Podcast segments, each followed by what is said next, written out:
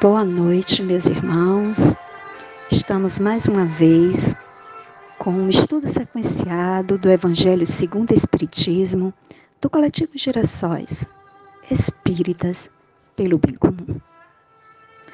Que as nossas vibrações hoje sejam direcionadas ao movimento espírita brasileiro.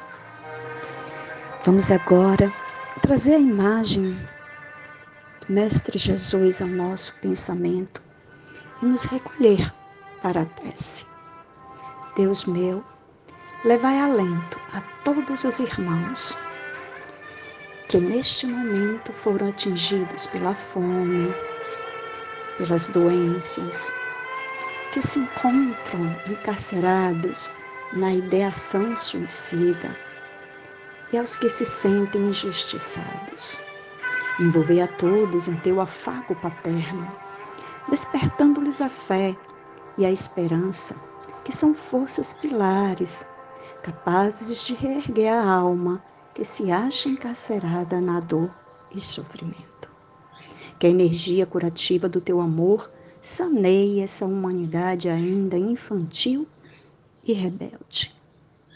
Que o bem norteie nossas percepções e nossas atitudes a fim de podermos ficar a cada dia mais em sintonia convosco, que assim seja. Nosso Evangelho é do capítulo 28, Coletânea de Preces Espíritas. Preces para si mesmo, aos anjos guardiões e aos espíritos protetores, item 11, prefácio. Todo, todos temos um bom espírito que se ligou a nós desde o nosso nascimento e nos tomou sobre sua proteção. Cumpre, junto de nós, a missão de um pai junto a seu filho, a de nos conduzir no caminho do bem e do progresso, através das provas da vida. Ele é feliz quando correspondemos à sua solicitude. Sofre quando nos vê sucumbir. Seu nome não nos importa pouco, porque não pode ter nome conhecido sobre a terra. Nós o evocamos então como nosso anjo guardião, nosso bom gênio. Podemos mesmo invocá-lo sobre o nome de um espírito superior qualquer, pelo qual sentimos mais particularmente simpatia. Além do nosso anjo guardião, que é sempre um espírito superior, temos espíritos protetores que, por serem menos elevados, não são menos bons e benevolentes. São ou parentes ou amigos, ou algumas vezes pessoas que não conhecemos em nossa existência atual. Eles nos assiste, assistem com seus conselhos e frequentemente pela sua intervenção nos atos da nossa vida. Os espíritos simpáticos são aqueles que se ligam a nós por uma certa semelhança de gostos e tendências. Podem ser bons ou maus, segundo a natureza das inclinações que os atraem para nós. Os espíritos sedutores se esforçam por nos desviar do caminho do bem, nos sugerindo maus pensamentos aproveitam de todas as nossas fraquezas, como de tantas portas abertas que lhe dão acesso à nossa alma. Há os que se obstinam junto a nós como se como uma presa, como sobre uma presa, mas se afastam quando reconhecem não poderem lutar contra a nossa vontade. Deus nos deu um guia principal e superior em nosso anjo guardião e guias secundários em nossos espíritos protetores e familiares. Mas é um erro crer que temos forçosamente um mau gênio colocado perto de nós para contrabalançar as boas influências. Os maus espíritos vêm voluntariamente, segundo encontre acesso sobre nós pela nossa fraqueza ou nossa negligência em seguir as inspirações dos bons espíritos. Portanto, somos nós quem os atraímos. Disso resulta que ninguém está jamais privado da assistência dos bons espíritos e que depende de nós afastar os maus. Por suas imperfeições, o homem, sendo a causa primeira das misérias que suporta, é o mais frequentemente seu próprio mau gênio. A prece aos anjos guardiões e aos espíritos protetores deve ter por finalidade solicitar sua intervenção junto de Deus, de lhes pedir a força de resistir às mais sugestões e a sua assistência nas necessidades da vida. Para esclarecer um pouco mais sobre os anjos guardiões, lerei agora uma parte aqui do livro dos Espíritos que fala um pouco mais sobre eles. É o livro 2, o capítulo 9. Título: Anjos guardiões, espíritos protetores, familiares ou simpáticos. Pergunta 489. Há espíritos que se ligam ao indivíduo em particular para o proteger? Sim, o irmão espiritual, a que chamais o bom espírito ou bom gênio. A 490. Que se deve entender por anjo guardião?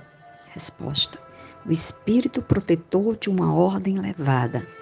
491. Qual é a missão do espírito protetor? A de um pai sobre seus filhos, guiar seu protegido no bom caminho, ajudá-lo com conselhos, consolar suas aflições, sustentar sua coragem nas provas da vida. Pergunta 492. O espírito protetor liga-se ao indivíduo depois do nascimento, do seu nascimento, depois do seu nascimento até a morte, e frequentemente o segue depois da morte na vida espírita, e mesmo em várias existências corporais, porque essas existências são apenas fases bem curtas com relação à vida do espírito. A 493. A missão do espírito protetor é voluntária ou obrigatória. O espírito protetor é obrigado a velar sobre vós porque aceitou essa tarefa, mas pode escolher os seres que lhe são simpáticos. Para alguns é um prazer, para outros uma missão ou dever. Ligando-se a uma pessoa, o espírito renuncia a proteger outros indivíduos? Não, mas o faz menos exclusivamente. A 494. O espírito protetor está fatalmente ligado ao ser confiado à sua guarda? Ocorre frequentemente que certos espíritos deixam sua posição para executar diversas missões, mas então são substituídos. A 495. O espírito protetor abandona algumas vezes seu protegido quando este é rebelde a seus conselhos? Ele se afasta quando vê seus conselhos inúteis e que a vontade de sofrer a influência dos espíritos inferiores é mais forte. Todavia, não o abandona completamente e se faz sempre ouvir, sendo. Então, o homem que fecha os olhos, os ouvidos, ele retorna desde que é chamado. É uma doutrina que deveria converter os mais incrédulos pelo seu encanto e pela sua doçura a dos anjos guardiões. Pensar que se tem sempre perto de si seres que vos são superiores e que estão sempre aí para vos aconselhar, vos sustentar, vos ajudar a escalar a áspera montanha do bem, que são seus amigos mais seguros e mais devotados do que as mais íntimas ligações que se possa contrair sobre esta terra. Não é uma ideia bem consoladora? Esses seres aí estão por ordem de Deus. Ele os colocou junto de vós e aí estão por seu amor, por ordem de Deus. Eles os colocou junto de vós e aí estão por seu amor, cumprindo uma bela, mas penosa missão. Sim, onde estejais, ele estará convosco. As prisões, os hospitais, os lugares de devassidão, a solidão, nada vos separa deste amigo que não podeis ver, mas do qual vossa alma sente os mais doces estímulos e ouve os sábios conselhos. Quanta benevolência amor né, de Deus para conosco, ao delegar esses anjos para nos acompanhar e velar os nossos passos na vida, na vida eterna, como ele fala, né? não só na vida material, mas que nos acompanham sempre, que nos estimulam, nos inspiram. Então, cabe a nós ouvi-los, né? nos tornar receptivos às inspirações que advêm dos nossos anjos. Então, vamos agora agradecer o Evangelho de hoje. Senhor, obrigada por este momento momento em que estamos em sintonia convosco, momento em que podemos aprender um pouco mais do Evangelho do Cristo, que podemos esclarecer-nos sobre a luz do teu amor, que tu possas, Senhor, nos iluminar e guiar pela senda da vida. Que assim seja.